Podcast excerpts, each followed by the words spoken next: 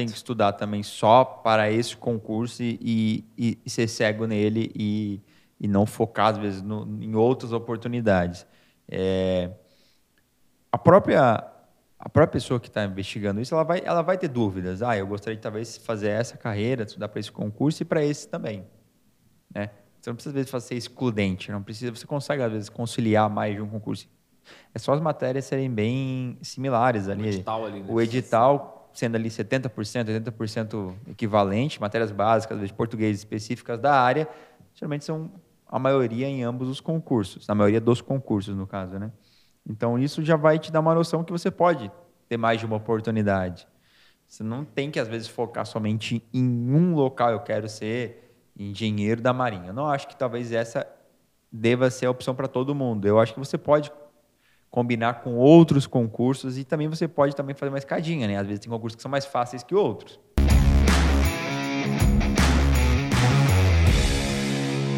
E aí, sejam muito bem-vindos a mais um 01 Cast, o podcast oficial do Concurseiro 01. Dessa vez com convidados inéditos, inéditos, tá? Que nunca sentaram neste outro lado. Galerinha, esse podcast aqui, para iniciar o 2024, muito bem iniciado, a gente vai falar basicamente sobre os concursos que a gente tem em 2024, que mudanças a gente tem nesses concursos, o que a gente pode esperar deles e como que a gente pode aproveitá-los. Beleza? Para isso, eu trouxe pessoas muito difíceis, muito requisitadas e complexas de se conquistar, tá? Tenente William Ravelo e Tenente Maria Luísa. Galerinha, muito obrigado, tá? Por virem aqui no Zero Cast, por se locomoverem até aqui, nos darem, nos darem a graça das suas presenças, tá? Ganhei até uma camiseta Ganharam aqui quando eu cheguei. Uma, uma camiseta aí do Concurseiro 01, tá? Para poderem já se vestirem a camisa, se sentirem em casa, tem uma canequinha também aí. É, cara, eu fiquei honrado com o convite, primeiramente. Queria agradecer essa equipe, que, pelo meu ver, ela é muito fabulosa, quali fabulosa qualificada, ela calorosa. Tenta, calorosa, tem todos os seus méritos, muito profissional, fui muito bem atendido, fui muito bem recebido aqui. Eu queria deixar meus parabéns é, eu vi que você tem um curso também. A gente tem alguns preparatórios, onde a gente, enfim, eu não, eu não gosto de falar de nós mesmos, tá? Ah, tá, mas isso, é o que eu vi alguns, aí é do mais alto nível e gabarito. Exato. Mais alto padrão. Mais alto padrão. Parabéns a toda a equipe. Eu queria realmente deixar meus parabéns para você que está nos ouvindo aí, porque eu vi aqui vendo nos bastidores, né, vindo de longe que eu, foi um, uma, um, foi difícil encontrar na minha agenda, né, um espaço para vir aqui, mas eu sei muito eu, requisitado, muito requisitado e eu sei o tamanho dessa, o quão expressivo o é, quão expressivo é essa mídia, a responsabilidade né? de estar aqui sentado nessa cadeira e falar um pouquinho sobre mudanças do ano que vem, do ano de 2024 e o quão as pessoas podem mudar de vida e o que isso pode mudar na vida delas com base nesse ano que acontece essas Boa. coisas. Beleza. Então, Gostou da minha introdução? Excelente introdução. Quer complementar, Maria? Cai, oh, cara, levar um pouco de seriedade aí, pessoal. Sei que vocês foram convidados, mas. E aí? Maria Luísa, o que, que, você tem de dizer com 30 segundinhos para quem te vê aí pela primeira vez? É, eu espero né, corresponder aí todos os convidados que a gente já teve de peso Espero estar à altura né, dessa entrevista e que a gente possa realmente trazer informações aí para os nossos ouvintes. Eu acho que é, tem bastante, bastante concurso que vai acontecer em 2024, né, William? Então, eu, como uma ex-aluna aprovada, eu posso falar bem no preparatório, né? Porque eu, eu fiz parte dele. É, então, eu espero que, assim como eu, muitas pessoas consigam mudar de vida em 2024 passando num concurso público. Legal. Então a primeira pergunta que eu tenho para vocês é: por que uma pessoa que nunca estudou para um concurso público deveria estudar para um concurso público agora em 2024? Por que ela tem que colocar como meta dela ser aprovada? Que isso? O convidado, vem e já começa a quebrar aqui os, o, os nossos bens, nossos ativos. Mas e aí, por quê? Por que, que em 2024 pessoa, alguém deveria colocar como meta ser aprovado no concurso público? É, cara, eu acho que a gente, antes de prestar o concurso público, a gente, normalmente, a maioria das vezes, a gente está insatisfeito com algo, ou alguém, ou alguma coisa da nossa vida. E isso vai desde a, do fato de a gente estar tá exercendo uma função num local onde talvez a gente não goste, ou às vezes a gente gosta, mas não é bem remunerado, ou às vezes nosso trabalho não é valorizado, nosso ambiente não é aquilo que a gente gostaria que fosse. A, a nossa profissão ela acaba não remunerando de acordo com aquilo que a gente imaginava quando a gente entrava na faculdade. Isso é o que a gente vê por aí, né? O que a gente recebe até né, de feedback das pessoas, dos alunos nossos que, que, que falam por que querem estu estudar para concurso público. Se você tivesse que dizer assim, os três motivos mais comuns, assim, quais Cara, o que, que, são os três, os três motivos? Eu diria que é o quê? Desemprego, obviamente, não conseguir algo que faça sentido para você naquele momento. Segundo, a insatisfação com o seu local atual. E o terceiro é, com certeza, aquelas pessoas que visam ser concursado, ter estabilidade. Porque o ser humano ele busca estabilidade. O ser humano ele busca é, ter uma segurança para o resto da vida. A gente fala muito assim na, na, questão primitiva de sociedade. Pô, a gente busca por segurança, a gente requer conforto, a gente quer sempre, a gente busca sempre Sim. o estável, né? É, o local onde no, nos, nos dê comida, no, a gente propicia ali as necessidades básicas, e um concurso público ele vem para preencher essa lacuna, que é o quê? Você ter uma remuneração de acordo com o seu trabalho e sabe qual é a remuneração e sabe o que você precisa fazer para chegar lá. Você, essa remuneração normalmente é maior do que o mercado paga, né? Ela, você que está se formando agora, você com certeza não vai encontrar um emprego que pague 10 mil reais por mês. Com certeza. É muito difícil. É muito difícil. A não ser que você seja médico ali, talvez faça residência, filho alguma coisa. Filho do, filho do dono de uma empresa. Você é faz administração, mas daí você vai trabalhar na empresa do pai. Aí você ganha Pode mais ser. também. Mas, de um modo geral, alguém que está entrando é, não consegue uma remuneração de acordo com aquilo que a gente gostaria, né? E até qual você é qualificado para isso, né? Então, acho que eu diria que os três principais motivos para fazer um concurso público, as pessoas né, entram no concurso, é desemprego, né, a falta de oportunidade, a insatisfação com o emprego atual, e eu posso colocar tanto a parte é, do trabalho, a profissão, não gosto de fazer tal atividade, às vezes é contratado para. Você é, por exemplo, engenheiro e é contratado para fazer, trabalhar na parte financeira de uma empresa ou na parte administrativa de uma empresa, não tem nada a ver com o que você faz, como você se formou, no caso. Né? E até outras áreas, por exemplo, a pessoa bacharel em direito vai, às vezes, trabalhar em outra área, até de Uber, sei lá. Então, acho que isso é um dos pontos que as pessoas querem mudar de vida. E o terceiro, e o terceiro é buscar estabilidade. Às vezes você pode até ganhar mais onde você está hoje do que o emprego que você, né, o concurso mais o que associado é mais é o risco associado é grande. Você trabalha com altos níveis de carga horária, você trabalha com altos níveis de estresse e no concurso público você tem ali né, o limite de 40 horas semanais, está dentro de um regime estatutário e também tem uma remuneração garantida todo mês até se aposentar. E também o tempo de aposentadoria normalmente é menor do que o pessoal da, da iniciativa privada também. E eu acho legal complementar assim, às vezes muitas pessoas ficam esperando pelo momento certo para fazer o concurso público, né? Eu acho que vale lembrar é, do que a gente vê dos alunos e concurseiros e tudo mais. Uh, quando a gente decide prestar um concurso público, a gente está num momento é, turbulento da nossa vida. Nunca a gente vai estar tá na melhor posição, vai estar, tá, ah, eu estou ganhando o que eu quero, estou fazendo o trabalho que eu quero e eu vou decidir fazer um concurso público. Não. A tua vida vai estar tá meio ruim.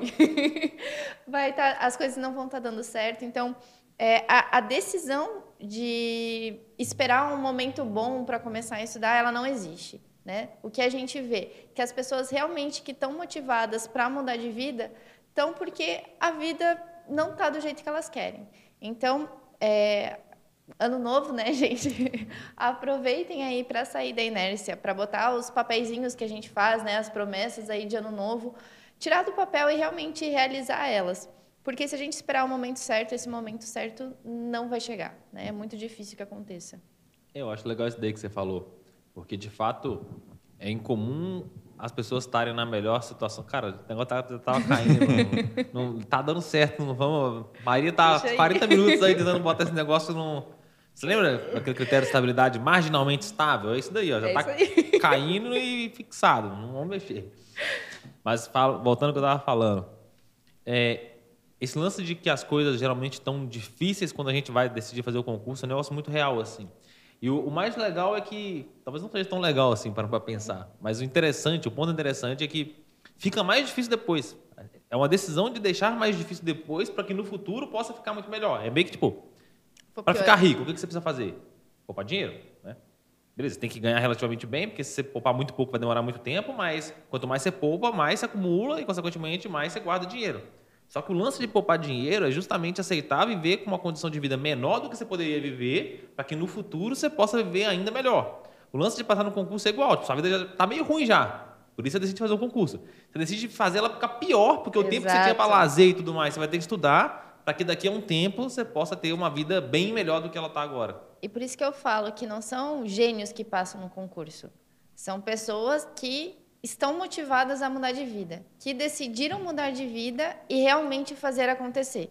É a dedicação, é a constância. Não é você ser o primeiro da turma, não é você ser o ponto fora da curva, não é você ser o gênio. É você, exatamente o que você falou, no meio da diversidade, pensar: vai ficar ruim, tá ruim, vai ficar pior, mas eu vejo uma luz no Depois final do bastante, né? Exato. E é muito difícil, eu acho, as pessoas terem essa consciência, né? O que, que elas pensam? Ah, tem que estudar, tem que estudar, tem que abdicar de momentos. E muitas pessoas largam ali no início, primeira semana, segunda semana, porque não conseguem aí manter essa constância, né, nos estudos. Boa. E antes de esse ponto de conseguir manter a constância é um negócio que vale a pena entrar depois. O que a gente pode fazer para aumentar as probabilidades de ficar cada vez mais constante. Mas o ponto que eu queria perguntar é o seguinte: beleza, o cara falou, pô, percebi que iniciativa privada não é o que eu quero, tá inseguro, ou eu estou trabalhando no, pô, numa profissão, função que é distante da minha profissão, ou eu ganho pouco, enfim, eu quero mudar, vi que o concurso público é a saída que mais se encaixa nas minhas condições. Qual é o próximo passo desse cara? Ele decidiu que ele quer fazer concurso, mas e aí agora? Bom, eu acho assim, né? Eu, vamos supor, eu, Maria Luísa, decidi então mudar de vida. Né? Eu acho que eu olharia todos os concursos que estão para abrir em 2024, né? É, dentro da minha área de formação, quais eu consigo fazer, né? A gente fala muito aqui dos concursos militares, né? Até porque a gente trabalha com eles, que são concursos que acontecem todos os anos. Então, aeronáutica, marinha, exército. É, a gente tem aí, no mínimo, quatro provas das Forças Armadas por ano. É, então, eu olharia assim, ah, esses são os concursos que abrem nesse ano. O que está previsto também além desses, né? Colocaria ali no bolo olharia ali a questão de editais passados, provas passadas, se eu estou dentro dos requisitos, né? Realmente fazer análise assim dos editais e a partir disso me programar para fazer esses concursos. Boa, legal. Então, o primeiro passo, quer complementar? Não, eu acho que é isso. Eu acho que é você tem que, primeira coisa que você tem que fazer é entender também a carreira, né? Exato. Quando você dá uma olhada no edital, dá uma olhada nos concursos, primeiramente, né, como a Maria falou, olhando os concursos que acontecem naquele ano, e você tem noção quais são as áreas, quais são as, as vagas que abrem para aquelas para aquelas especialidades e profissões, aqueles concursos, você tem que entender também a carreira, o que, que aquele profissional faz depois, né? Na área militar, você tem que entender o que, que um engenheiro faz na marinha, na aeronáutica, o que, que um fisioterapeuta faz nas Forças Armadas, o que, que um, um engenheiro da Petrobras faz, enfim. É bom entender a carreira, é bom até onde você pode chegar. Porque existe é, algumas ilusões, assim, às vezes, né? As pessoas acham que, pô, existem carreiras que pagam muito pouco inicialmente e você ganha muito no final. Tipo Existe... qual, assim, você fala?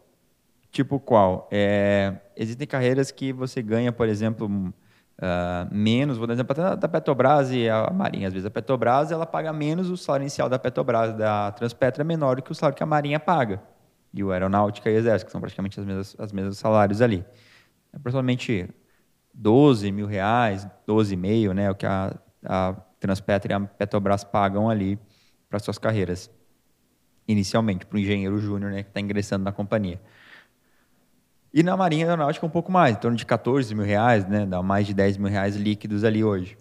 Porém, uh, o progresso na sua carreira na, na Petrobras, ele é tem uma inclinação maior. Ele, à medida que os anos vão passando, você vai ganhando um aumento maior, você vai tendo cargos né, que você pode é, vir a ocupar, que vão te possibilitar cargos de gerência e vão duplicar seu salário ali, ou, por exemplo, trabalhar embarcado, que também ganha adicionais. E na Marinha e na Aeronáutica, entretanto, você vai ter aumentos progressivos, eles são menores. Todos os anos você vai ter.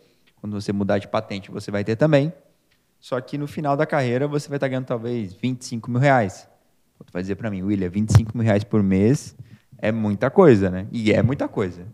A média do salário do brasileiro é em torno É, de deve ser tipo 1% mais rico do Brasil isso daí. com certeza fica entre o 1% mais rico do Brasil. A gente até fez um cálculo disso, né? E também fez um cálculo que, pô, você juntando esse, um dinheiro ali de 2, 3 mil reais por mês, que dá para juntar até você, até, você, até você se aposentar, você junta ali mais de 3 milhões de reais, fora todos os juros é, que vão ah, somando, né? Os juros compostos vão somando as aplicações e tudo mais. O fato é que, às vezes, as pessoas olham certas carreiras e a- o fato de ela pagar pouco no início, ou de fato de ela ter algumas especificidades, você acaba negligenciando, mas você não entende a carreira por trás. E, e até nesse caso da própria da aeronáutica e da marinha, você também tem outros benefícios atrelhados. Por por exemplo, se você busca talvez mais estabilidade, naqueles três primeiros critérios que a gente adotou lá no início, se você é o cara que busca estabilidade, você busca então entrar nas Forças Armadas. Porque quando que uma Força Armada É vai ser estável de tudo, né, cara? é, não- nunca, nunca um país vai é, privatizar uma força armada. Nunca a marinha vai ser privatizada, nunca o exército vai ser privatizado, nunca a aeronáutica vai ser privatizada, em nenhuma hipótese. É, já deu errado isso daí na história. Já tentaram contratar mercenários, Mercenários e não dá certo, não dá muito certo, não tem como, não tem a menor possibilidade. Você consegue até estati, você consegue até privatizar, por exemplo, o Detran.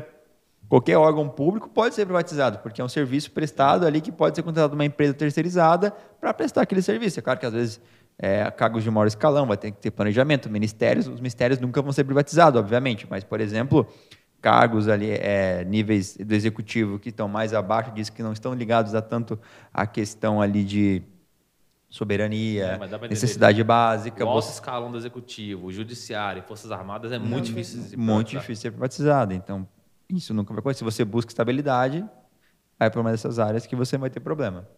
E aí você pode botar na, na conta ali, por, que eu falei do salário. Às vezes o salário pode ser menor que outros locais também, só que isso está na conta.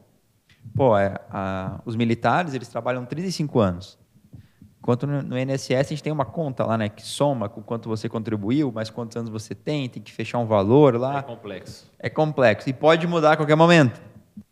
E o fato é que quando você se aposenta, somando essa conta, você chega ali a 70%, eu acho, do teto INSS, né? 70% que você ganha. E o teto INSS é, tá hoje 8 mil reais, 7.500 reais, eu acho. Então, esse é o máximo que você pode receber é, trabalhando em uma iniciativa que, hum, como na Iniciativa privada. privada e também até na pública, né? Porque também está limitada ao teto do INSS. Você pode contribuir com, com aportes na previdência privada para contribuir no final ao seu salário.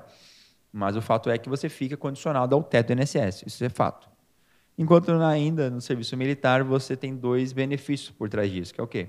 O primeiro deles, você trabalha 35 anos, hoje a idade para que você se aposente, ela não tem uma idade mínima nem máxima, você simplesmente precisa Servir 35 servir 35 anos. E você ainda consegue averbar, né, trazer aquele período de civil. trabalho que você trabalhou em outra área, seja na parte civil, enfim. Peraí, como é que é? Não entendi. Se, Se- eu trabalhei, por exemplo, três anos antes de entrar né, numa Força Armada, conta para os meus 35 anos. Eu consigo averbar esse tempo. Ah, Caramba. Você consegue só mais legal. tempo. É claro, não é um para um hoje mais, mas tem uma Mas relação. Você consegue diminuir um Você pouco. Exato. consegue diminuir ainda bastante. Então você consegue se aposentar com 35 anos. A gente vê assim, pô, eu tive na, na minha carreira de marinha, eu via pessoas com 43 anos aposentadas. Né? Né? E aí é aquilo, é algo que talvez eu não acho que é o certo, mas é o que, mas é o que a lei põe hoje. Talvez não é o correto, mas não é você que vai julgar. Você vai estar lá e passar um concurso que vai te dar 35 anos de serviço. Se você se aposentar, tudo certo. Não tem a Marinha Aeronáutica, não. não Mas como que esse cara fez, ou ou essa mulher fez para aposentar com 43 anos de idade? porque existem alguns fatores. Por exemplo, ah, agora não mais também, mas até acho que 2007, teve um ano ali que valia o tempo que você estava nas escolas de formação, lá do nível médio. Escola Naval. Escola Naval, Escola Naval, Epicar, ali, é, tempo dele. SpaceX, essa aí. área toda dali dos militares. Se você entrasse ali naquela época ali, você já contava como tempo de aposentadoria. Então, no ensino médio, No o cara ensino já tava- médio, o cara estava como se fosse já. contribuindo para o serviço é, privado, ali, ativo, serviço ativo né? ali dele, para contribuir a Previdência. É, E aí, soma-se a isso, por exemplo, quando você vai para algumas outras áreas, áreas onde são, que a gente chama de áreas alfa, áreas inóspitas, fronteira, enfim, o tempo para aposentadoria também nesses locais diminui. É contado de outra forma. Por exemplo, a cada três anos lá, você diminui seis meses. Então, se o cara Entendi. entrou no nível médio lá, na escola naval, na SpaceX, enfim, e ainda e foi para essas áreas, uma zona alfa, uma zona de fronteira, e ele passou 10 anos lá, ele ganhou mais 5, mais 5 não, mas talvez 3 anos de, mais cedo para se aposentar. Dá 43 anos, ele já pode se aposentar. Mas a galera ali de submarino, eu acho, para que disse, não sei se conta Isso também, também, também tem. tem. Isso também, né? Também, então, da, atividade. Da atividade, da atividade fim, então... Então, isso é que eu quero dizer no início, trazendo a pergunta lá no início, é: as pessoas não põem na conta isso. E é por isso que você deve analisar os concursos e as carreiras onde você vai entrar. Porque muita gente olha, às vezes, o salário inicial, ah, é alto, é baixo, não vou entrar. Às vezes ou o salário. Vaga, né, cara? Ou vaga, vaga principalmente vaga, que a gente vê também, a gente pode discutir mais sobre isso, mas assim, os dados, eles são assim. Eu brinco, os alunos que a gente conversa até quando a gente vai nas provas e tal, o pessoal fala das vagas, eu falei, cara, o dado ele é claro, quanto menos vagas tem, é. menor a concorrência. E ela não, tá não é na proporção, não é na mesma proporção. Por exemplo, se a gente tem um concurso com 10 vagas para uma especialidade, a gente tem, vamos dizer lá, 200 candidatos por vaga. Se a gente tem um aumento para, sei lá, 50 vagas, o número de candidatos vagas ele, ele não se mantém em 200. O número de inscritos aumenta na proporção, mas também aumenta mais ainda. Então, às vezes, o candidato vaga vai para 300, 350, porque chama muita atenção, brilha os olhos de todo mundo. Sim, Pô, são 50 vagas. Tem 50, tem para mim, né? Se tem 50, vai sobrar para mim. E aí chama muita atenção. E é, cara, muitos se inscrevem. A análise Só... que eu não vejo o pessoal fazendo é que, tipo assim, se tem uma vaga e 200 inscritos, você tem que ser melhor que 199. Exato. Se tem 50 vagas e 50 mil inscritos, você tem que ser melhor que 49.950 pessoas. Exato. Não é ser melhor que 200. É. Exatamente. Vaga, é, é como se fosse uma filinha. Você diz assim, você pega, bota todos os inscritos numa fila e corta ali que aqueles 50 primeiros, aqueles 100 primeiros, enfim, vão entrar. Não.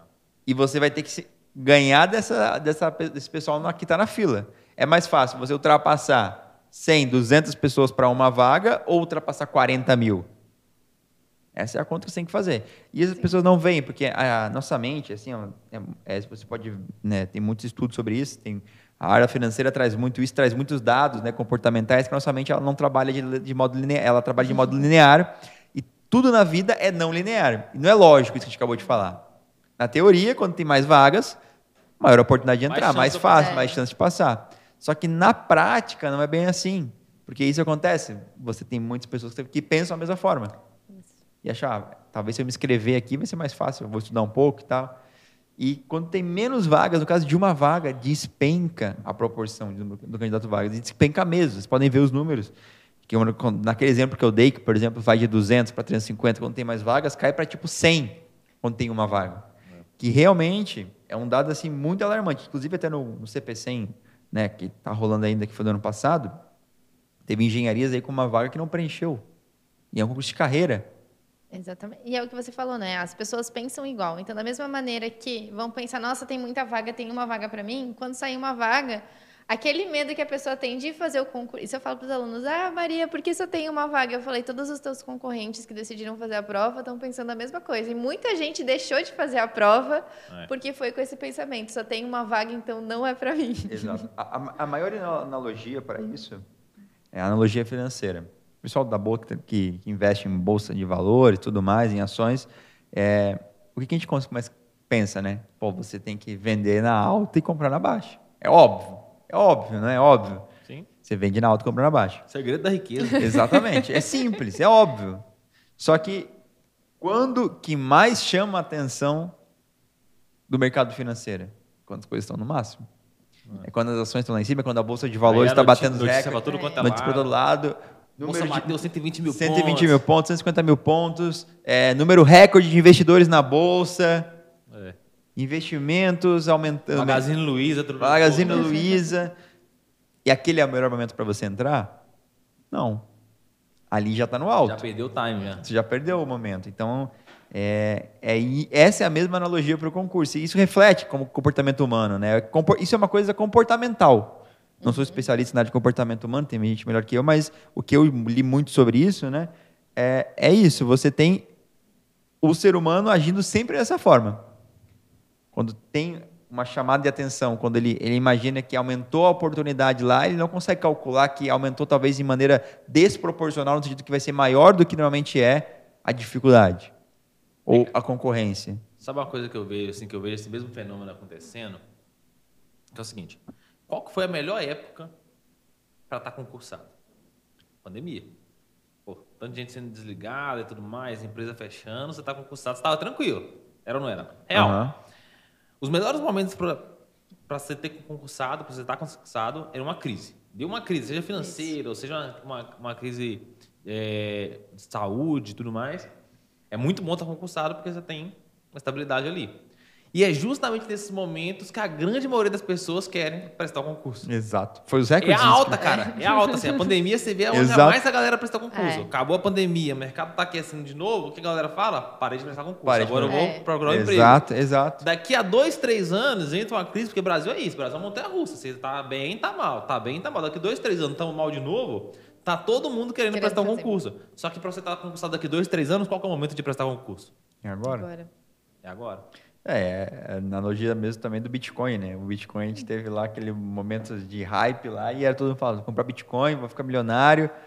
E era o pior, o pior momento para você entrar, né? Muitas pessoas perderam, perderam aí casas, carros, perderam muito dinheiro porque era o hype do momento, mas não era o momento certo de você entrar. Não que hoje é, mas enfim, foi só uma. Isso não é uma dica não de investimento. Não é uma dica né? de investimento, exato. A CVM não vai me prender aqui, mas não. Exato. Então, é curioso esse negócio da dica de investimento, mudando de pau pra cavaca. Que você pode dar qualquer dica de investimento e em seguida falar isso, cara. Não você é tá, dica de tá isento, assim. É, exato, tipo exato. você chegar no trânsito e ligar o pisca-alerta. Você sobe com o carro no meio-fio, você começa a dar ré, entra na contramão, passa sinal vermelho, ligou o pisca-alerta, você é rei do trânsito. Exato, não tem código exato. de trânsito mais. Falou que não, tá, não é uma dica de investimento, aí você pode dar 500 dicas de investimento em seguida que tá tudo certo. Exato.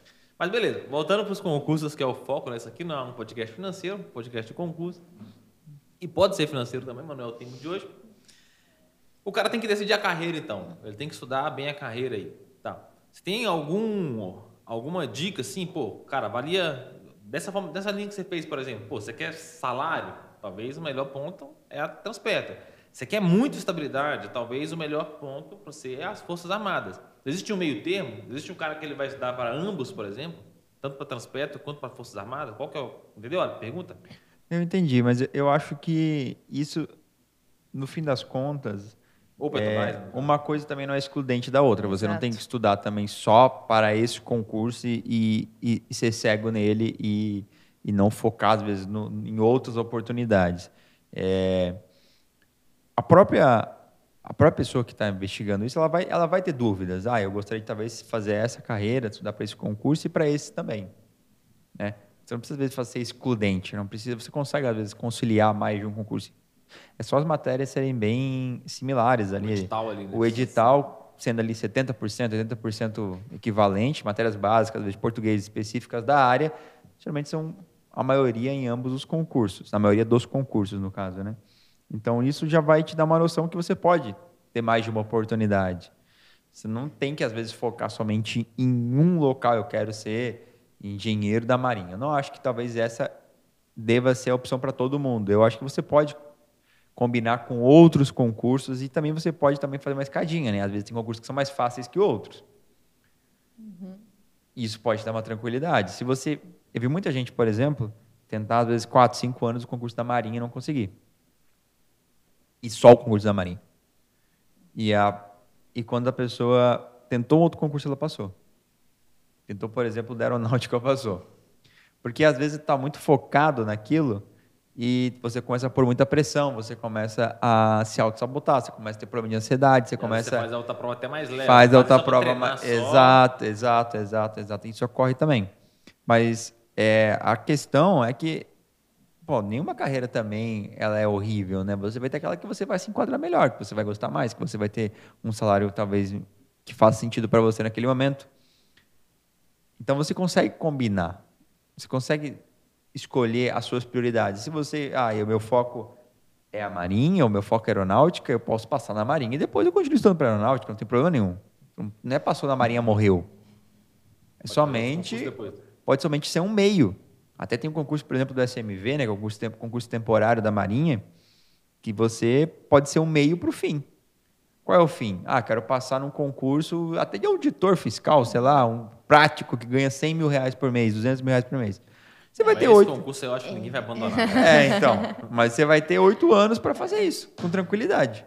É, eu, eu acho também assim que, pô, a gente tem tantas oportunidades que vão abrir esse ano, porque a gente sabe que abrem todos os anos, né, William? Então a gente tem concurso da Marinha, tem da Aeronáutica, tem do Exército, tem o temporário da Marinha, tem alguns outros é, concursos que estão previstos aí, né? A gente teve é, a Transpetro em 2023, está previsto, né? Está com uma expectativa de ter Petrobras aí do- de novo em 2024. Então tem bastante concurso assim interessante. Eu acho que você continuando a sua preparação é, você aumenta suas chances de passar. Então, é, eu dou o meu exemplo, né? Eu gosto de dar aí. Eu fui temporária da Marinha, né? No meu tempo de temporária aí de- da Marinha, eu tive colegas que continuaram estudando. Ah, passaram temporário, mas não era o concurso que eles queriam, né? Eles não queriam a estabilidade de oito anos, queriam a estabilidade de mais tempo. Então, eles passam, continuaram estudando, passaram no concurso do Exército, da, de carreira, da Aeronáutica de carreira, da Marinha de carreira. Teve colega meu que foi Caramba. para Petrobras, que foi para Mazu, que foi para Eletrobras. Teve colega meu é, que era de carreira da Marinha, estudou para auditor fiscal, virou auditor. Né? Então, é isso. Eu acho que depois que você passa também nos concursos, você entende como você. as melhores técnicas para você estudar, as ferramentas. Não que vai ficando mais fácil, mas já está incorporado na tua rotina o estudo. Então, ah, passei num primeiro concurso. Tem outras oportunidades que abriram esse ano ou que vão abrir. Eu quero continuar estudando, quero procurar algo melhor. Mantenha essa constância no estudo. Você já vai ter a rotina, você já vai entender como é que funciona o caminho. Então, eu acho que é, não tem que focar, às vezes, em um, né? Que nem o William falou. Às vezes a gente conhece pessoas que ficaram anos e anos e anos tentando um concurso, tentou para outra força armada, passou, se, se encontrou lá, gostou, né? Não, não, não quis voltar ao que era antes. Então, acho que a gente. é, todos esses concursos têm assuntos em comum. Então, eu acho que o estudo ele não é em vão. Tudo que você está estudando, os conteúdos que você está estudando para cada um desses concursos, você consegue utilizar em outros depois também. Então, eu acho super válido, não tem por que escolher um ou outro.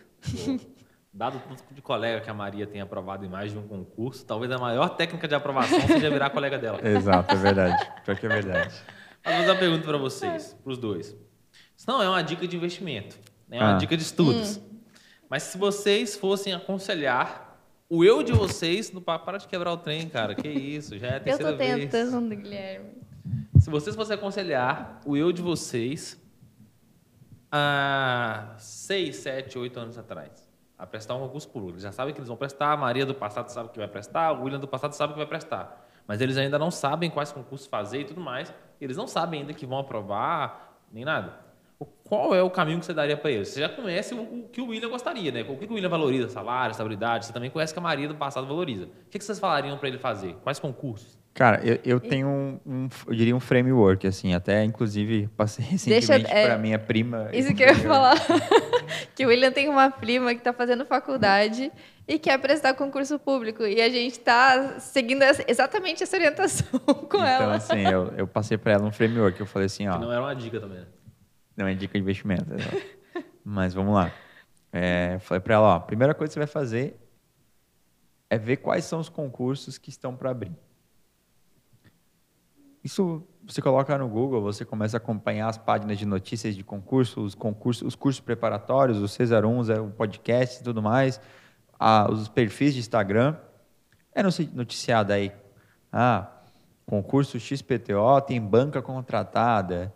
É, ministro XPTO falou que, o, que a instituição tal está com déficit de vagas. Isso tudo já é indício de que vai abrir o concurso. Porque quando abre, o- abre o edital, normalmente. Tem fumaça, gente- tem fogo. e não, quando abre o edital, normalmente tem pouco tempo até a prova. Então, às vezes, você já tem todos os indícios do edital saindo antes dele sair. Não precisa esperar para ele sair para começar a estudar de fato.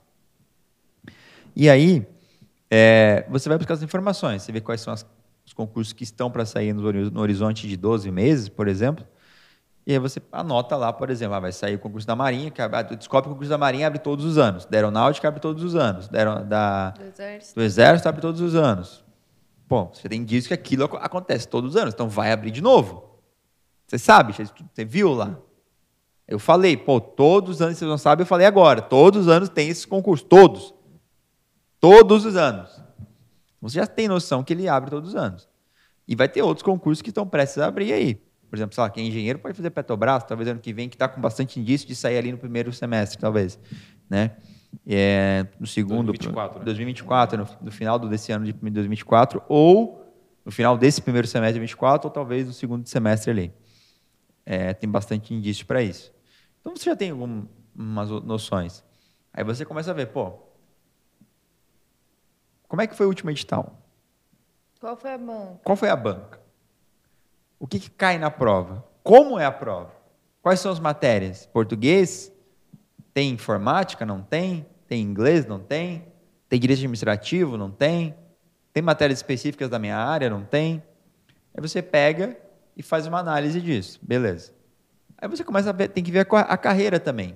Quanto ganha, por exemplo, um, um pedagogo da, da aeronáutica? Quanto que ganha? O que, que ele faz? Tem informação disso tudo. Se você não sabe, tem aqui no nosso canal. Tem em todos os lugares. Você vai encontrar, seja da área que for, informações sobre a carreira. E se você não encontrar, você vai procurar no, no próprio Instagram, vai encontrar lá no LinkedIn, vai mandar mensagem pro cara. Você vai ter alguém, alguém foi aprovado naquele curso, você não é o uma primeiro. Boa dica, cara. Você não cara é o tá primeiro. Cara, você com certeza não é o primeiro e não vai ser o último. É. Então você já tem um caminho a seguir que é saber quais concursos no horizonte que você né, pretende ali estudar, 12 meses, por exemplo. Acho que 12 meses é um, é um horizonte bom. Quais concursos abrem e olha os editais anteriores e entende a carreira por trás daqueles concursos. Quando você vê a carreira e vê talvez o edital, pô, se você é horrível, péssimo numa matéria que só cai naquele concurso, talvez não seja o concurso ideal para você. Talvez não seja. Porque você vai analisar entre outro, é, outro, outros concursos, talvez eles estejam mais dentro do seu escopo de habilidades. No meu caso foi assim, o concurso da Marinha, para mim, que era perfeito para mim. Pô, cara, pra mim também. Era perfeito para mim. Se fosse, se for, eu fosse criar um concurso para mim, seria o curso da Marinha. Ele é perfeito, perfeito para mim. Talvez eu tiraria só redação, sim, mas o É, resto tá excelente. mas como não conta muito, você É, compensa é, no resto. Exato, exato, exato. É, então, você entende é, o edital, entende a carreira daquele concurso, e aí você vai montar ali. O que aqueles concursos têm em comum? Qual vai sair primeiro? Ah, se o concurso da aeronáutica sair primeiro, você vai começar por qual? Pelo do exército, que sai no final do ano? Boa. É óbvio, você vai sair, você começar a estudar pelo aquele que vai acontecer ali mais próximo. Estudou pra ele como se só tivesse Exato. ele. Como se só tivesse ele. Você sabe quais são as matérias co- correlatas entre os outros concursos. Então, se você tem ali, por exemplo, até já dando a ordem, né? aeronáutica, marinha, exército, e talvez marinha de novo lá com o SMV, você vai estudar pro, da marinha do SMV do final do ano? Não, pô. Você vai estudar, começar com da aeronáutica, cai português e a parte específica e uma redação. Quando chegar para da marinha, você já vai ter estudado a parte específica. Então, você já está montando um cronograma seu ali naquele primeiro, os primeiros passos já. Exatamente. E a partir do momento que tu, tu pega o edital de todos os concursos, vê o que, que tem na bibliografia de cada um, ah, tô estudando para aeronáutica. Pô, esse assunto aqui a Marinha também gosta de cobrar. Eu dei uma olhada nas, nas provas anteriores e vi que ela gosta de cobrar tal coisa. Pô, já marca ali no teu resumo, já dá uma atenção mais especial. Você já sabe que quando você começar a estudar para a Marinha, aquele assunto você já matou. Então, você vai ver assim, ah, isso daqui é aeronáutica, a Marinha cobra e a aeronáutica não cobrou. Então, é isso que você vai dar atenção, né, no segundo momento. Então, realmente, é, analisando todos os editais, analisando todas as bibliografias, você vai se preparando, você consegue se preparar para todos. E um ponto muito legal também que eu acho, a gente está falando de se preparar para o ano, né? Para o ano de 2024, dentro de todas as oportunidades que a gente tem. É, a gente tem certos concursos da Marinha, da Aeronáutica e do Exército. O Da que, Marinha de novo. e da Marinha de novo da CMV. O que, que aconteceu, William, quando saiu a Petrobras com os nossos alunos que estavam estudando para a segunda fase do CPCM? Então, a maior parte dos aprovados na Petrobras é que a gente já estava estudando ali já para outros concursos. Acontece quando sai um edital e ele não está no panorama, ele não está no cenário base, ele não teve nenhuma informação ali de banca contratada ou algo do tipo.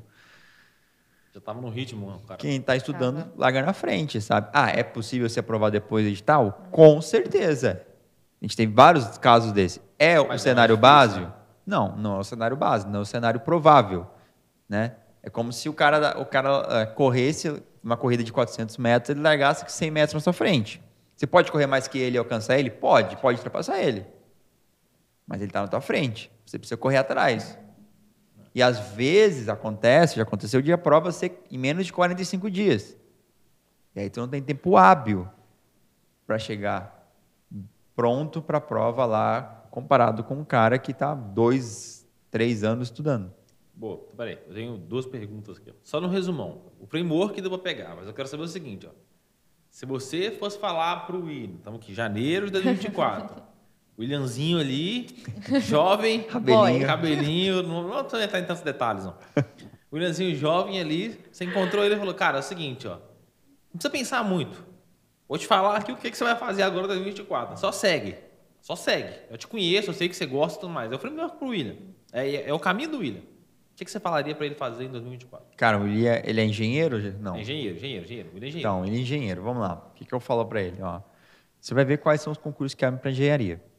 Não, cara, só os concursos que você quer, que é para ele fazer. Ele não precisa nem pensar mais. Fazer, Então, mas ele já te tem conheço. que entender. Você vai fazer isso, É, isso, então, isso, mas ele tem que entender a carreira. Ele tem que entender a carreira. Ele- se você traz ali um pouco antes, você vai dizer para ele, ó, William, abre o concurso para engenharia, abre para as Forças Armadas todos os anos, para Exército, Aeronáutica e, e, e Marinha ali numa certa ordem. Você tem da Petrobras abrindo com grande probabilidade desse ano também. E existem outros concursos que correm por fora que também são ótimas oportunidades. Tem perito de engenharia, os estaduais, né, para a Polícia Civil, que são os investigadores, tem o perito de engenharia da Polícia Federal, Federal, que ganha ali uma bolada também, mas é um concurso que não abre com tanta frequência, mas você pode já começar a estudar. Pode ser concurso, ser concurso-alvo. Às vezes até estudando com outros concursos já é. Então, é você sai exato, ali, exato. Para outro, mas. O perito da PF é uma mescla do cara que está estudando pro é, Petrobras, CP100 e, por exemplo, o CNU. É a mescla desses três concursos, basicamente. Um cara que começou estudando para o CNU, depois emendou o concurso da aeronáutica, depois começou estudando para a Marinha, depois foi no da Petrobras, ele está pronto para passar no perito de engenharia. Da PF, que ganha inicial 25 mil reais. É pouco. É pouco, é pouco. É pouco. É Você pouco. vai pagar pouco imposto de renda. Exato, é pouco. É pouco porque eu- não gosto de pagar imposto de renda, então é pouco, né? É, é, não vale a pena, não vale a pena, tem que pagar muito imposto de renda. É, mas, mas essa é a ideia, sabe? Você já vai ter um panorama. Pô, você inicia, o, você tem que iniciar, cara. É. Tem que sentar a bunda na cadeira e começar a estudar. O pessoal fica perguntando assim, às vezes, tipo, ah, que eu- será que eu faço aeronáutica ou Petrobras? Será que eu, sabe? O que, que eu faço? Qual é melhor? É, o que que você sugere? Cara, estuda, passa, e depois escolhe. Melhor problema Me- cara. Esse é um problema que você gostaria de resolver. Qual eu passei em todos, qual eu vou? Agora, nego quer escolher antes, Antes de passar. De passar. antes de passar. Ele já quer excluir aqueles. Não, esse daqui eu não vou fazer. Cara, tu estuda para todos, passa e depois você escolhe. Exatamente. E aí, falando pro Williamzinho, dizer, ó, Williamzinho, janeiro. Cara, a primeira batalha é aeronáutica. Em fevereiro tem o edital da aeronáutica saindo, as inscrições abrem em fevereiro. Você vai estudar português, vai estudar redação e vai estudar as específicas de engenharia. Você vai estar pronto já para o concurso da Marinha. Você precisa estudar a parte específica ali, que já revisar ela, que você já, já, já estudou ela até a prova que, que acontece em maio, né, da aeronáutica. E depois você foca na primeira e segunda fase de engenharia da, da Marinha, que é um pouco diferente, né, cá- cálculo e física, Mas é o que conta menos também na prova. mas conta menos. E aí, na sequência, pode ser que saia uma Petrobras. E adivinha? O que que era Petrobras? Português, inglês e específico. O que, que você estudou até agora? Português, inglês específico e redação. Tem até coisa a mais que você estudou. Vai estar, você acha que não vai estar pronto para Petrobras? Você acha que vai estar mais pronto para Petrobras fazendo esse ciclo que eu falo- acabei de falar? Ou se começasse a, come- a estudar para Petrobras quando saiu o edital? E não, agora estou focando só na Petrobras. Boa. O que, que você acha que estaria mais pronto? É óbvio, né? Sim, legal. Eu ainda ia complementar, ia dizer para Maria Luísa falar, amiga, pouco tempo de ser analista e bora uh, ir atrás do salário de engenheiro mesmo, né? Porque o que a gente vê de, de aluno aí, isso para todas as áreas, não engen só engenharia, né? Analista, auxiliar, especialista, assistente. assistente. Então já dá para dar um salto nesse. É, a gente dá o exemplo realmente da prima do William, ela está nos últimos semestres aí da faculdade, né? Então, principalmente para quem... Ela é bacharel em Direito, ela vai é, formar em Direito. Principalmente aí para quem tá aí para se formar, pô, vocês já estão num ritmo de estudo legal, né? Já estão ali no ritmo de faculdade. É, vocês olhando o edital também, vocês já conseguem ver, ah, essa matéria aqui é, cai em tal concurso. Já olhem para ela com outros olhos. Vocês estão tendo uma aula ali com o professor.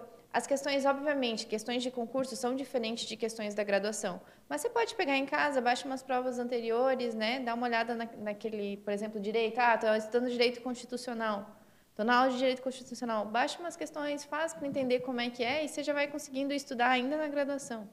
Então, é, são coisas que a gente não repara quando a gente está para se formar, né? a gente quer dominar aí o mundo que às vezes é, não está aí lá fora para a gente conseguir, né? Mas enfim. Boa. Agora uma outra pergunta. A pessoa decidiu fazer o concurso 2024, ela já escolheu os concursos que ela quer fazer. E o que, que vocês dão de direcionamento para ela ser aprovada em 2024? Em que sentido, assim, você pergunta? Cara, se você estivesse vendo o Williamzinho, Williamzinho, você já vai aqui estudar para esse concurso. Ó. Você já sabe que você vai fazer aeronáutica aqui, depois marinha. Se sair Petrobras, você vai fazer, tem grande chance, você já vai estar bem encaminhado, vai fazer exército, marinha de novo, beleza. Cara, o Williamzinho já sabe quais concursos ele vai fazer. Agora, quais direcionamentos que você daria para aumentar a chance do Williamzinho aprovar, entendeu? Ele sabe quais inscrições de concurso que ele vai fazer. Entendi. A, a aprovação não acaba na inscrição do concurso. Depois disso tem muito mais. O que, que você falaria para esses caras fazerem? Eu acho que, que a maior dificuldade que o pessoal tem é tirar essa. É... Primeiro, eles idealizam o concurso e não saem dali. Então, eu, eu diria sair dessa parte de idealização mesmo. É, tem um, uma técnica que eu falo para os alunos que é o papel julgador. Caramba, essa ideia é nova. Você nunca ouvi, não. Que é basicamente você pegar um papel em branco, coloca, colocar seus dias da semana, é, os horários, pode ser de meia em meia hora, uma em uma hora. Coloca tudo que você tem fixo aí. Desde dormir, é, tempo para comer, deslocamento, almoço, academia, que é importante fazer atividade física também. E tudo que sobrar em branco é teu tempo para estudar. É o tempo. E aí o, o papel, você está se comprometendo com aquele papel, que aquele é seu horário de estudar. E aí eu peço para os alunos colocarem no lugar que ele sempre vem, ou geladeira, ou do lado da cama, porque o papel vai te julgar. Ele vai dizer assim, Maria Luísa, é oito da noite, tá aqui, ó, estudar, por que, que você não está estudando? E esse papel vai te julgar. E se você mora com outras pessoas, as outras pessoas têm que estar cientes também para elas te julgarem. E aí as pessoas têm que sonhar junto contigo também, né? Então, assim, é, é o papel julgador. Ele tem que estar tá lá nos primeiros dias. E aí, normalmente, você vai precisar do papel julgador por umas três, quatro semanas. Depois disso, é para, né, a gente, que a gente vê, assim, dos alunos, eles já conseguiram é, estabelecer uma rotina de estudos. Então, eles já conseguiram é, sair dessa parte de inércia e de entender os horários que eles têm que estudar. Porque eu acho que, ah, decidi estudar, vou começar a estudar. Se eu não sei os horários que eu tenho que estudar, eu vou ficar assim, ah, eu vou dar uma olhadinha aqui no celular e daí eu vou estudar. Essa olhadinha às vezes é 40 minutos, é uma hora, a gente acha que é 5 minutos e quando vê, passou 40 minutos. Então, eu acho legal vocês estipularem horários realmente de estudo para que vocês cumpram é, para que vocês executem. Simplesmente assim, ó, já programei, agora eu vou só executar. E isso, é, as primeiras semanas, você vai ter que ter o papel julgador. Depois, vai estar incorporado na tua rotina e vocês vão ver que, que vocês vão conseguir até mais tempo do que vocês colocaram no papel primeiramente. E vocês lembram como é que foi para vocês, assim, tipo... A gente comentou isso no início do, da, da conversa, né? Como é que foi... A constância é um negócio muito complexo de se criar, assim, porque você tem que mudar os seus hábitos ali, né? Você está acostumado a fazer algumas coisas, você vai tornar a sua vida mais difícil para que ela possa ficar mais fácil depois. Como que foi para vocês quando vocês estavam se preparando assim? O que, que vocês usaram de, Enfim, o que vocês tentaram fazer para poder criar o hábito do estudo, a constância do estudo? O, o William tinha um calendário julgador. É, tinha um calendário jogador, né? Eu tinha um calendário que eu, colo... que eu peguei uma cartolina, assim, eu fiz um calendário nela, colei na porta da entrada do meu quarto e eu tinha lá, por exemplo, uma meta de estudo diária que eu tinha que estudar. E aí, não lembro quantas horas eram, duas e meia, uma e meia, não lembro. É... E aí, quando eu cumpria, eu riscava aquela, aquele dia como fechei o que eu precisava. E quando eu não Mas cumpria... aí você parava de estudar ou continuava estudando? Qual que era a ideia? Cumpriu, parou ou cumpriu da gás? É, eu precisava no mínimo cumprir, assim, precisava no mínimo cumprir aquele, aquela, aquela, aquela meta que eu tinha diária de estudo. E aí, quando eu não cumpria, eu somava eu, ao tempo que eu não fiz, né, sobrou eu jogava para o dia seguinte. E aí ia jogando até eu conseguir Entendi. zerar aquela minha dívida. Então, É quase que um fluxo de caixa do estudo. Exato, exato. Então eu ia somando, por exemplo, se, eu- se hoje, hoje é duas horas de estudo e eu estudei uma hora, essa uma hora vai para amanhã. E aí amanhã eu estudo duas. Aí ela vai até eu conseguir zerar essa uma hora de estudo em algum momento. O problema é quando você começa a acumular muito, né? Que aí se você acumular, começa a te dar ansiedade e você vai acabar, pô, nunca vou conseguir Tá em mais. real já. Não vou Já está em conseguir real, não vou conseguir mais. Então a ideia é você criar também um fluxo que seja factível para você Exato. para que também você cumpra. Aí você também vai ter, por isso tem que ter disciplina, tem que ter foco. Se você não cumprir, não adianta. É só papel na parede.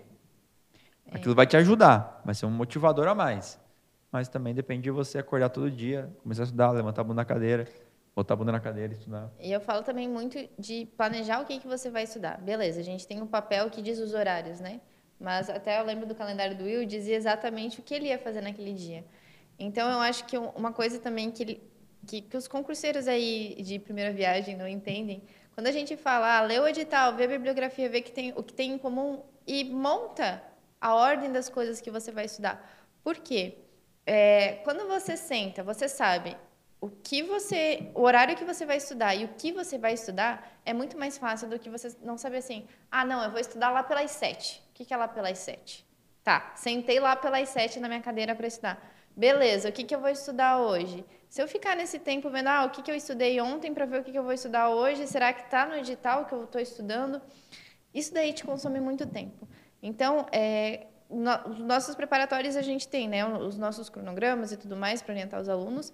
Quem não tem esse apoio, é, eu recomendo que, per- eu não digo perder tempo, né? Mas que dedique um tempo para fazer essa organização, esse planejamento. Às vezes vocês vão perder dois dias, três dias, quatro, analisando todas as provas que tem no ano, analisando o que, que tem em comum em cada um. Mas é tempo que vocês vão ganhar depois, né? Então é necessário sim criar essa estratégia de estudo. Quando, que horas que eu vou estudar e o que, que eu vou estudar naquele dia. É, e o William falou da questão dos débitos, né? eu falo dos créditos também. É, se, se eu coloquei que eu tenho que estudar duas horas, pô, eu estudei duas horas não estou cansado, vai um pouquinho mais. Ah, eu já matei o assunto que era que eu tinha determina- pré-determinado, né, para estudar. Vai um pouquinho mais. Por quê? A gente precisa criar essa gordurinha para os dias de emergência. Porque, não sei, pode ser que no meio né, desses, é, desse ano de estudo tenha dias que, sei lá, peguei uma virose, ou tenho que acompanhar alguém no médico, ou tem alguma coisa que eu realmente, que é prioridade que eu não posso faltar. É bom ter essa gordurinha para a gente não sofrer dessa ansiedade, né? Então, eu sempre indico os alunos, sempre que eles puderem, não é porque cumpriu a meta que tem que parar, vamos sempre tentar dar um pouquinho mais, até para a gente ir aumentando o tempo de foco e ter essa, essa gordurinha para a gente trabalhar. Boa. E tem uma outra pergunta que eu quero fazer, que é o seguinte. Isso aí, muitos alunos eu vejo que têm dúvidas. Quanto tempo a galera tem que estudar? É porque é o seguinte, cada pessoa ela vai ter é, uma curva de aprendizado, afinidade talvez. Você comentou, pô, o concurso do CPC para mim era o melhor possível, porque talvez você tinha muita afinidade com matemática, com física, discursiva e tudo mais, isso era legal. Consequentemente, ele vai te demandar menos energia para conseguir avançar no edital e estudar aquilo que precisa ser, ser estudado. Só que a gente sabe que se você tivesse estudado 10 minutos por semana, você não ia aprovar. 10 minutos é um tempo insuficiente. Eu não preciso nem pensar, assim, eu não consigo imaginar uma pessoa que vai estudar 10 minutos por semana e vai aprovar. Nada. Até uma hora por semana, assim, é muito pouco. A gente estudar mais. A gente sabe também que não precisa de 200 horas por semana, nem tem 200 horas na semana, né? mas não precisa de 140 horas na semana para o cara aprovar. É menos. Deve existir, assim, tô supondo, tá? Deve existir algum limiar, assim, pô, você tem que estudar pelo menos, no mínimo aqui, tantas horas por dia aqui, se você for um cara com muita afinidade. Agora, se tiver muita dificuldade, ou, ou por semana, se for mais fácil, tá? Se tiver muita, muita dificuldade, você tem que estudar talvez com uma meta de estudo de X horas por dia. Entendeu a pergunta? Fazer só, dar um exemplo. Um cara talvez com muita facilidade, ele possa estudar uma hora por dia. Não sei se esse é o valor, tá? Eu quero que, vocês, eu quero que vocês me falem qual é a experiência de vocês. Se o cara tiver muita dificuldade, talvez ele tenha que estudar 4, 5 horas por dia. Eu não sei. Mas, enfim, na ideia de vocês, e é óbvio, tá, pessoal que está aí ouvindo, isso aqui não é uma ciência exata. Isso aqui é quase que é mais, mais uma arte é uma do que opinião. uma ciência.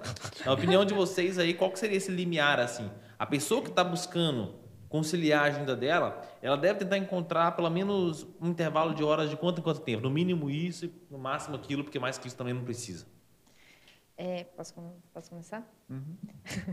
é, eu, eu, sou, eu digo que eu sou muito fã dos concursos militares, por quê?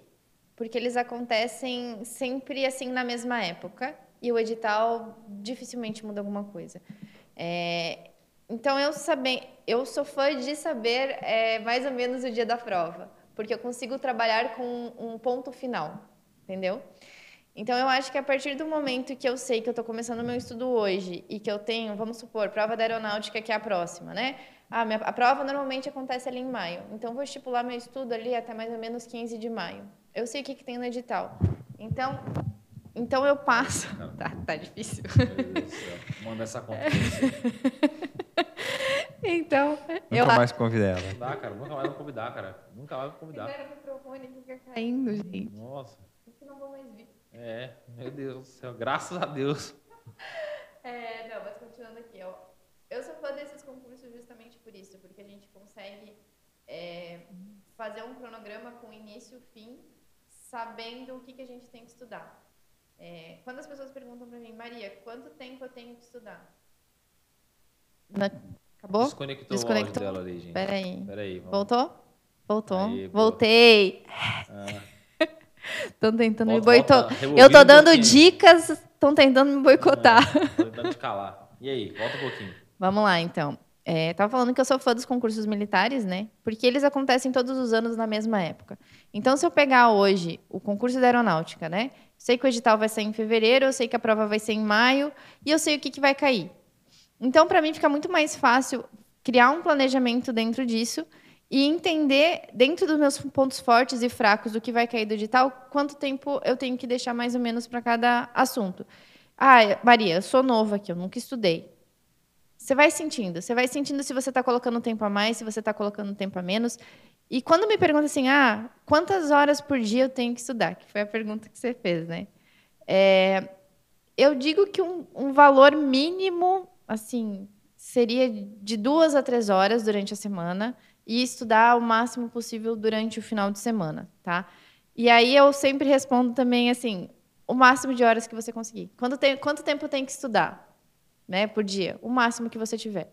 É, então, se você pode dar mais, tente dar mais. Se você, ah, eu só tenho uma hora e meia, então dá essa tua hora e meia e no final de semana tenta compensar, né? A gente tem festas de final do ano, a gente tem feriados, a gente tem é, carnaval. Então, tentar nesses períodos também é, tentar né, tirar o débito que o William falou e, e, preencher então semanalmente, não diariamente, né? Então estipular é, valores semanais para você estudar e não diários. Legal. Quer complementar, cara? Uh, cara, eu gosto de uma conta assim que para mim ela faz muito sentido, que é que é o que todo mundo pode. Assim, eu acho que todo mundo tem duas horas diárias de estudo. Todo mundo. Ou de Instagram, pelo menos. É, desculpa. Todo mundo consegue estudar duas horas por Sim. dia. Todo mundo consegue abrir duas horas por dia no, na sua rotina e estudar. E todo mundo. Aí pode, aí posto, pode ter exceções, mas eu acho que todo mundo tem final de semana. Tá? Todo final de semana você tem mais tempo. E aí é o seguinte: não existe lá é, vida saudável. Você quer fazer a chave virar. Você quer fazer, né? exato. Se você quer, quer de fato mudar de vida, você precisa pagar o preço para mudar de vida. Não existe almoço, almoço grátis. Você precisa se dedicar para isso.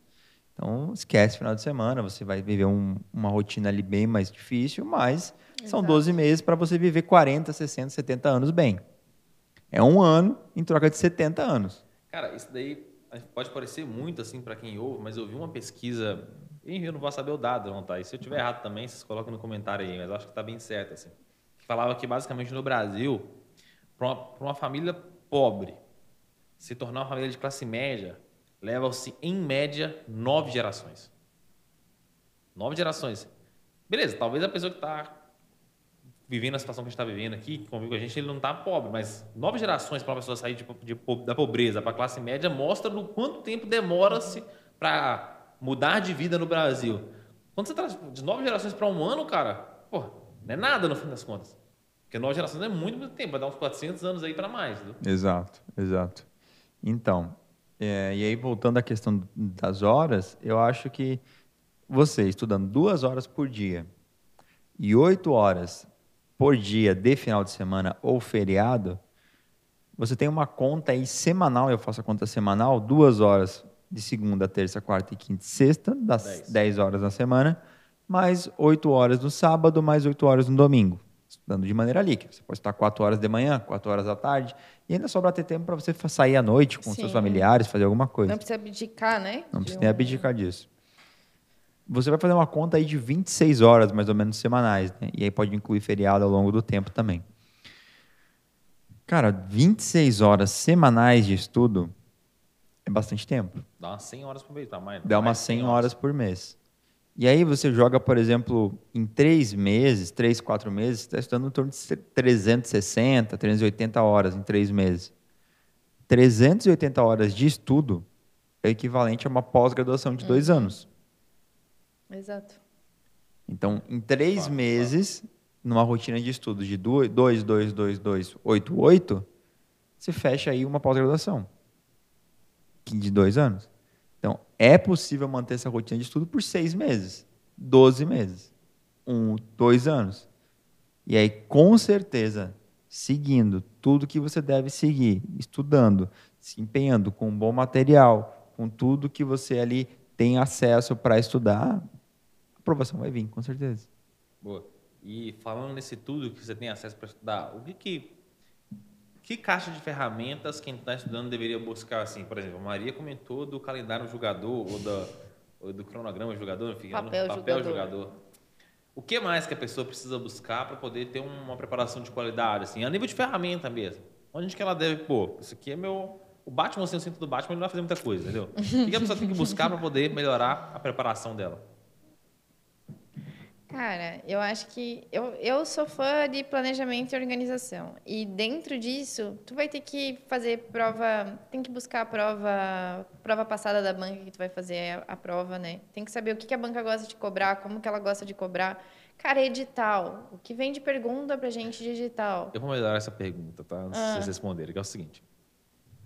Todos vocês aqui são muito, muito suspeitos para falar. Então eu não quero nada sobre o nosso preparatório. Beleza, eu já sei que o que tem no nosso preparatório é o que vocês acreditam que potencializa a aprovação e que traz ela da forma mais rápida que dá.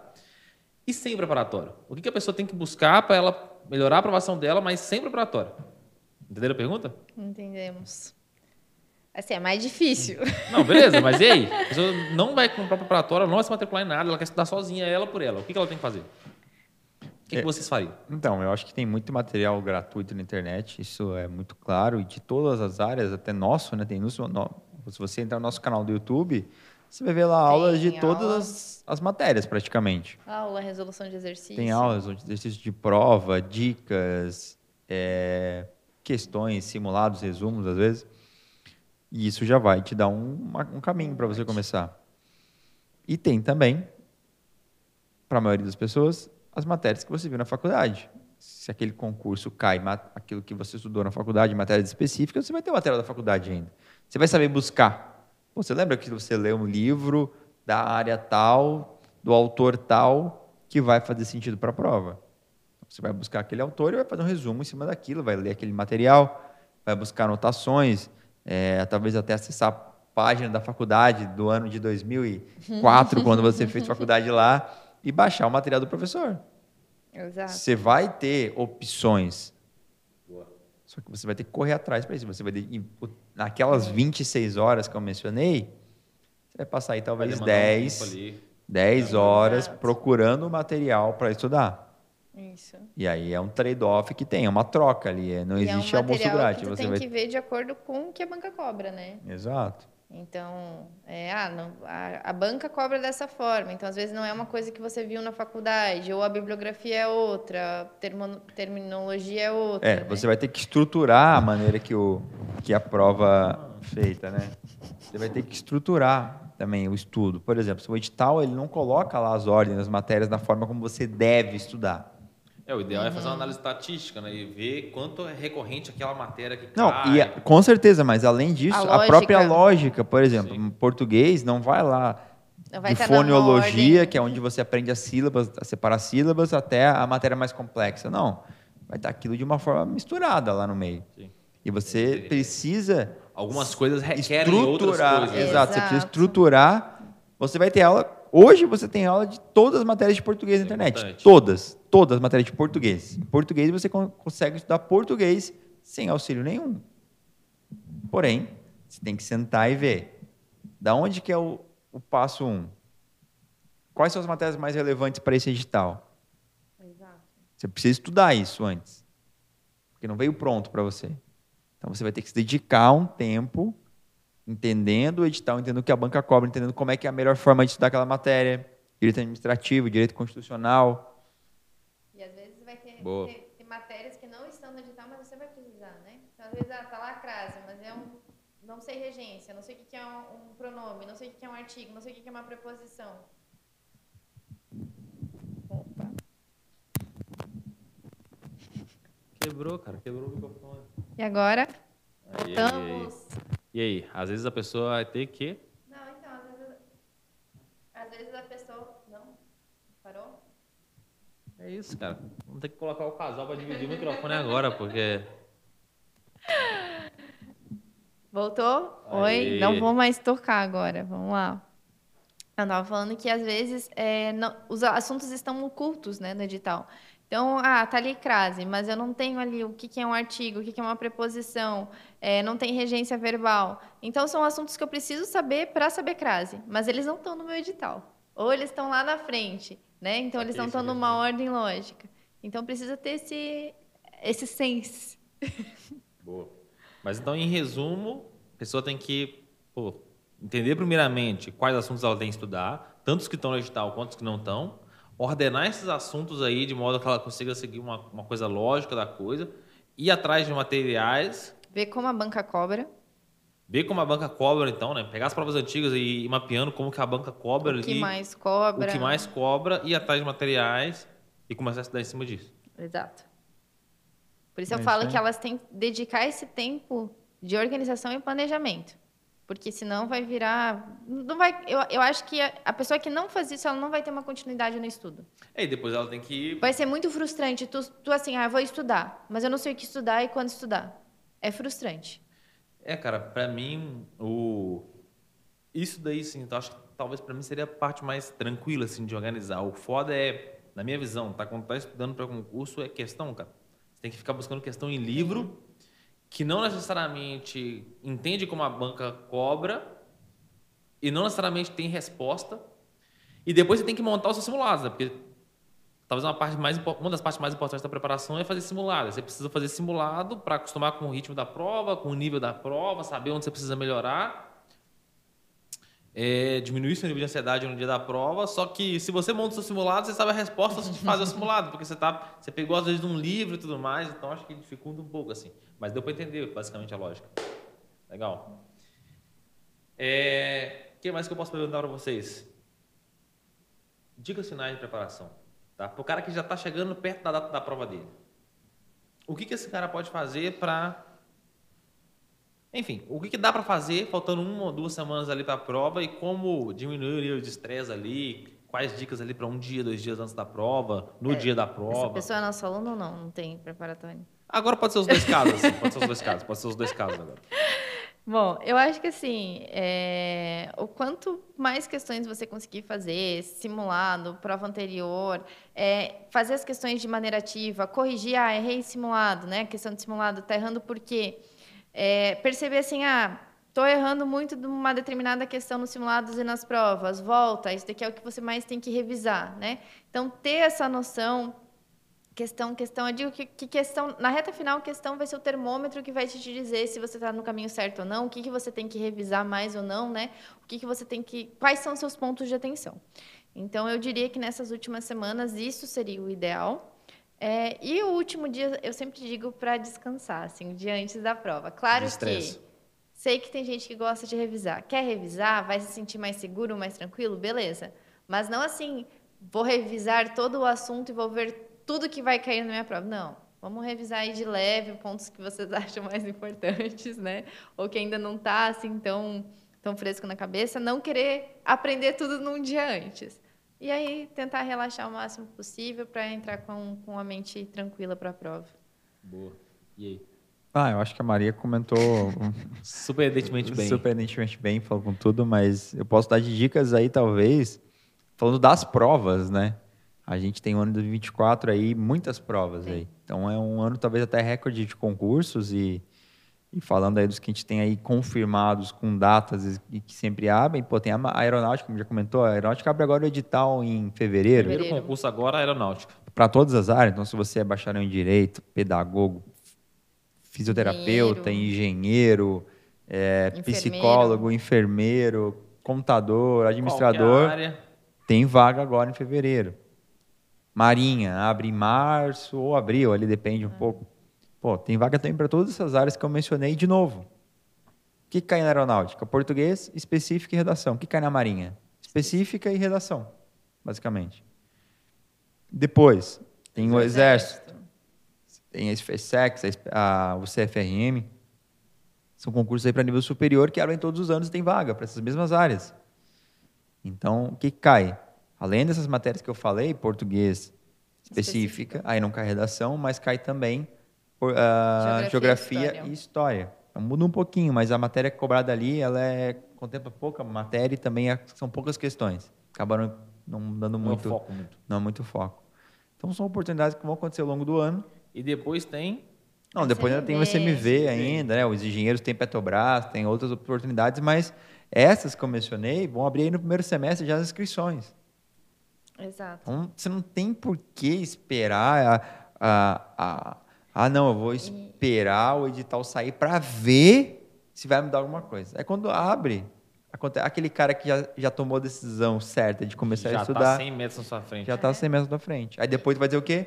Ah, não deu tempo, não, não vou conseguir. No ano que vem, ano que vem cedo. eu vou começar mais cedo. E tem essa questão, né, dos requisitos da idade. Então, pô, já teve gente que veio falar com a gente, ah, nem sabia que existiam esses concursos, fui ver, perdi a idade, podia ter feito ano, ano passado, sabe? Então fiquem atentos, pelo amor de Deus, a gente fala tantas vezes, né? É, não deixem passar essas oportunidades em 2024, porque realmente são muito casos, muitos casos de pessoas que não conhecem esses concursos e quando conhecem, infelizmente. E mais uma vez, são fazer. muitos concursos que não tem nem vagas preenchidas, né? É. A gente viu aí o CP100 agora aí, um monte de vaga que não foi nem preenchida.